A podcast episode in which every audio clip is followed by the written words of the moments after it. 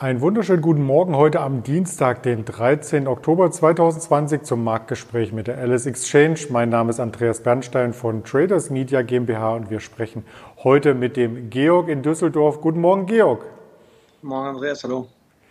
Ja, das war gestern ein spannender Handelstag, vor allem im DAX. Er konnte sich den sechsten Tag in Folge im Plus behaupten und das Gap zu September schließen zum 21. September. Wir waren bei 13.150 Punkten. Wie hast du denn insgesamt den Handelstag wahrgenommen? Ja, wie gesagt, gestern war auf jeden Fall ein starker Tag, wie auch die Tage davor. Jetzt äh, ist gestern nicht nochmal irgendwie ein großer Sprung gekommen, war insgesamt fester aber der Markt kann sich jetzt auch über die letzten Tage über den äh, 13.000 behaupten, die er dann äh, irgendwann jetzt genommen hat kürzlich. Ähm, da ist auch immer noch, spielt da sozusagen dieses, die Hoffnung auf das amerikanische Konjunkturpaket mit ein. Ähm, und ähm, ja, insgesamt äh, gibt es halt einen Liquiditäts- und Anlagenotstand. Ähm, Geld ist halt immer zur Verfügung äh, oder steht immer zur Verfügung. Das fließt halt einfach in den Markt. Ähm, die Privatanleger sind auch immer noch fleißig am Handeln. Ähm, das passiert jetzt alles trotz steigender Covid-Zahlen. Das steckt der Markt sozusagen jetzt erstmal weg. Ähm, ich glaube auch diese ähm, Angst vor der US-Wahl, dass es da jetzt zu großer Volatilität kommt und ähm, zu Aufruhr. Das ist, wird, wird jetzt auch erstmal beiseite geschoben. Viel wichtiger ist, dass wirklich beide Seiten, ähm, zwar auf unterschiedliche Art und Weise, aber beide Seiten möchten massiv nochmal die Wirtschaft stützen, sowohl Trump als auch Biden. Ähm, darauf äh, hofft der Markt und äh, guckt da sozusagen langfristig in die Zukunft.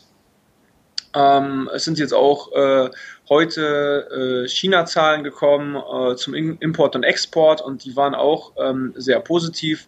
Äh, der Export äh, ist, äh, der chinesische Export ist gestiegen, ich meine um 13 Prozent. Mm, was auch ungefähr so erwartet worden äh, ist. Allerdings sind auch die Importe sehr stark gestiegen und zwar um, äh, ich meine, ähm, 14 Prozent und ähm, es wurde eigentlich nur ein halbes Prozentpunkt ähm, äh, erwartet.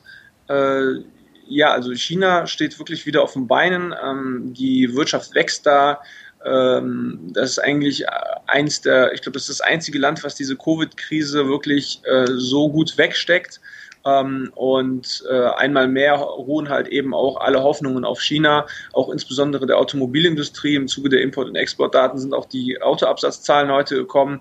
Äh, die waren auch positiv, plus sieben Prozent im Vergleich zum äh, äh, Vorjahresmonat. Ähm, das gibt halt auch wieder Hoffnung für die äh, deutschen Autobauer insgesamt. Ähm, das heißt also, es kommen auch wieder positive ähm, ja, Impulse aus, aus der Wirtschaft, aus der Industrie, ähm, die eben den Markt äh, stützen und ähm, deswegen kann er sich das auch äh, erstmal über den 13.000 behaupten.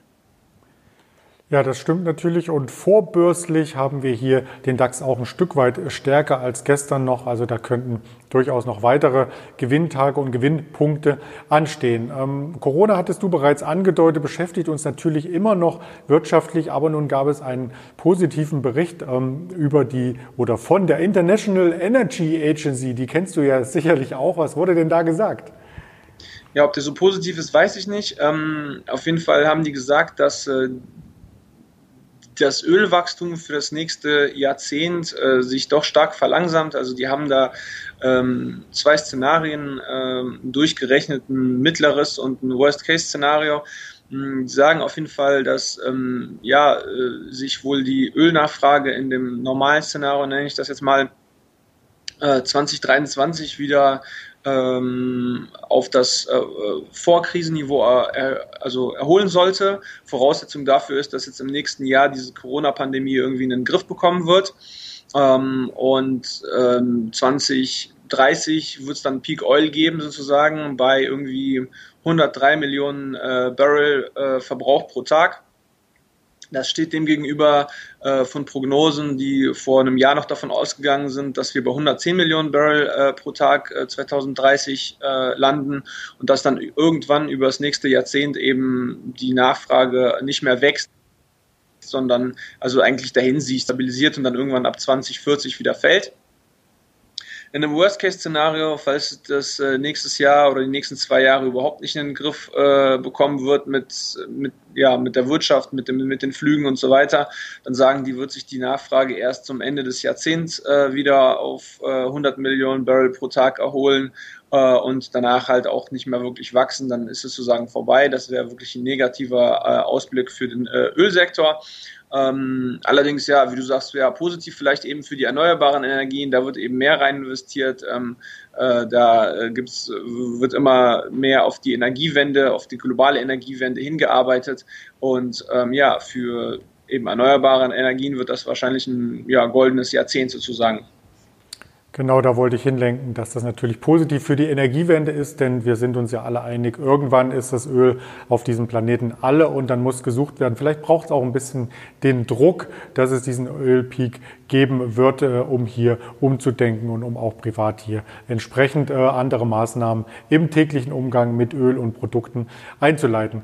Ja, das Thema Covid beschäftigt uns natürlich auch an der medizinischen Front, wenn man das so salopp formulieren darf. Und zwar gab es eine Meldung von Johnson Johnson, die so ein Stück weit ein Rückschritt ist, oder?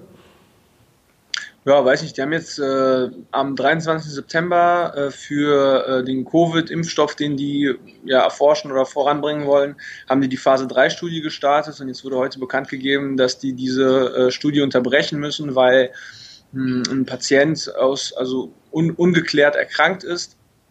Es ist auch erstmal nicht glaubt, dass eben äh, äh, Patient ist, der eine, ein Placebo genommen hat oder eben äh, den, den, den Impfstoff. Und das muss jetzt erstmal geklärt werden. Das ist soweit erstmal ein, ja, äh, sag ich mal, äh, normales Verfahren in so, einem, in so einer klinischen Studie, dass wenn da irgendwas Ungeklärtes äh, aufkommt, dass da erstmal diese Studie unterbrochen wird. Hm, also ist halt noch kein Rückschlag. Wir werden sehen, die Aktie war heute Morgen bei uns erstmal relativ schwach, minus 5 Prozent, ist jetzt glaube ich bei minus 1,2 Prozent oder so. Ähm, also ich glaube, das pendelt sich ein. Also falls da jetzt wirklich kommen sollte, dass, äh, dass, dass der Grund äh, im, im Stoff selber liegt, dann ist das natürlich irgendwo vielleicht eine mittleren Ausmaßes. Ansonsten ist es, glaube ich, äh, ja, relativ normal. Und ähm, ja, vielleicht noch zum Impfstoff von Johnson Johnson. Das Besondere an dem ist halt, dass äh, die nur eine Dosis äh, oder die versprechen, dass man nur eine Dosis braucht, um immun zu werden gegen Covid, wohingegen die meisten anderen äh, Hersteller äh, mit von zwei Impfungen ausgehen. Das werden wir auf alle Fälle weiter beobachten, wie du schon am Chartbild hier einstreutest. Erstmal leichter, aber die ganze Branche ist natürlich hier weiterhin gefragt und eng mit Pharma verbunden ist natürlich auch die Biotechnologie. Und da hast du uns noch eine Meldung von Evotech mitgebracht. Ja, Evotech ist heute vorbörslich zweieinhalb Prozent fester. Da gab es eine positive Meldung.